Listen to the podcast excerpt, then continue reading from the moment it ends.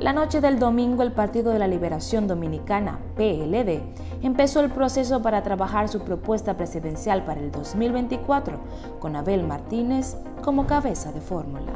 El reelecto alcalde de Santiago ganó el proceso de consultas populares con el 60.87%, superando al ex procurador Francisco Domínguez Brito el 20.64% y a la ex vicepresidenta Margarita Cedeño con el 16.23%.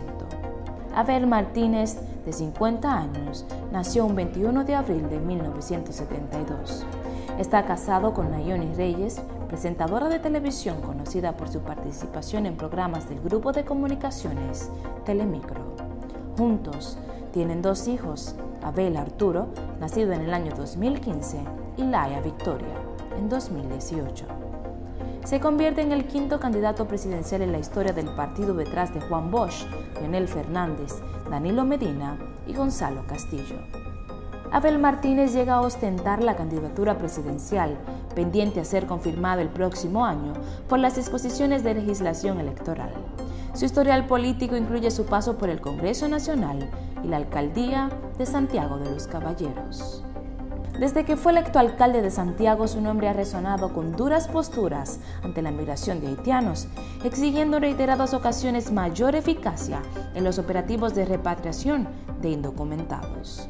Estas posturas le han ganado en los últimos años amplia presencia en los medios de comunicación del país. En noviembre del año 2021, ante la suspensión del gobierno dominicano del visado a migrantes haitianos, Martínez expresó su negativa y dijo que las medidas deberían de ser más fuertes, pero no perjudicando a los estudiantes que se encontraban de forma regularizada en el país. Esa vez señaló que en territorio dominicano había más de 1.500.000 haitianos indocumentados, cifra que le atribuyó a las mafias que falsifican documentos para permitirles entrar al país. Esos estudiantes son los que están legalmente en nuestro país. Hay que tomar medidas urgentes con los ilegales en nuestro territorio, que son más de 1.500.000, y también hay que actuar de manera rápida contra quienes falsifican cédulas dominicanas y los carnet de regularización, dijo Abel Martínez. El hoy candidato presidencial dijo que no era suficiente con llenar las fronteras de militares y señaló que la situación de Haití respecto a República Dominicana va mucho más allá de la presencia de estudiantes de ese país, que de por sí se encuentran de manera legal. En octubre del año 2021 dijo que se hacía más urgente que se tomen las medidas necesarias para enfrentar la peligrosa amenaza que vive nuestro país por la avalancha de ilegales en territorio dominicano ante la creciente inestabilidad del pueblo haitiano. El 28 de marzo de 2021 escribió lo siguiente en su cuenta de red social Twitter. El gobierno en medio de toda esta irresponsabilidad lo que dice es que va a construir un muro en la frontera pero construir un muro para dejar un millón y medio de ilegales dentro, dijo el miembro del Comité Político del Partido de la Liberación Dominicana, PLD. El primer requisito, conjuntamente con saber de dónde saldrán los recursos para la construcción del muro con Haití, es deportar, con el procedimiento establecido en la Ley de Migración 285-04, los más de un millón de ilegales haitianos que se encuentran en nuestro territorio, escribió en su cuenta. El 13 de marzo de 2021, Martínez insistió que el gobierno del presidente Luis Abinader debe expatriar a los migrantes irregulares que entran al país a través de la frontera con Haití. Martínez prometió que haría cumplir la ley de migración en caso de llegar al poder.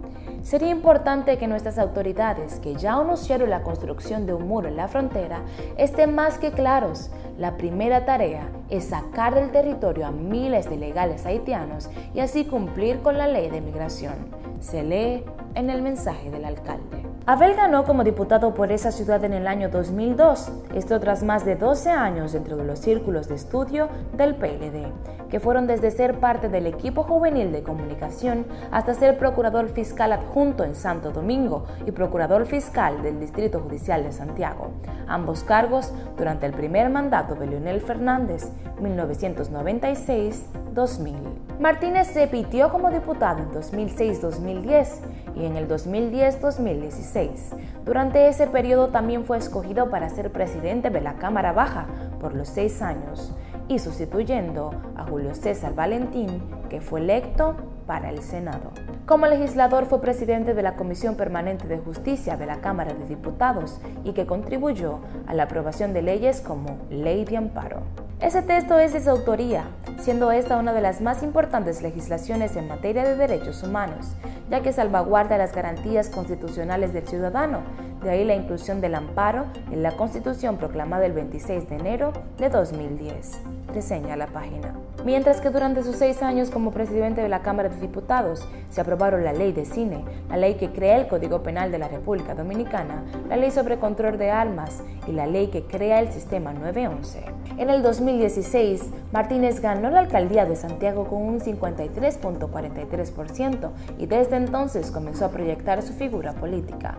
Como alcalde, Martínez alineó la avenida J. Armando Bermúdez, ubicada en el sector Pueblo Nuevo, donde operaba un mercado de pulgas, lugar en el que dominicanos y nacionales haitianos hacían intercambios comerciales y que estaba arropando casi todo el territorio del cerro histórico de esa ciudad, según la alcaldía y los líderes culturales. Para el 2020, repitió electo como alcalde tras alcanzar 73.692 votos a su favor y en esta gestión ha realizado proyectos de reordenamiento de tránsito. Todo este historial político fue utilizado para resultar ganador de la consulta popular y ser seleccionado como la persona que encabezará la propuesta presidencial del ex partido oficialista.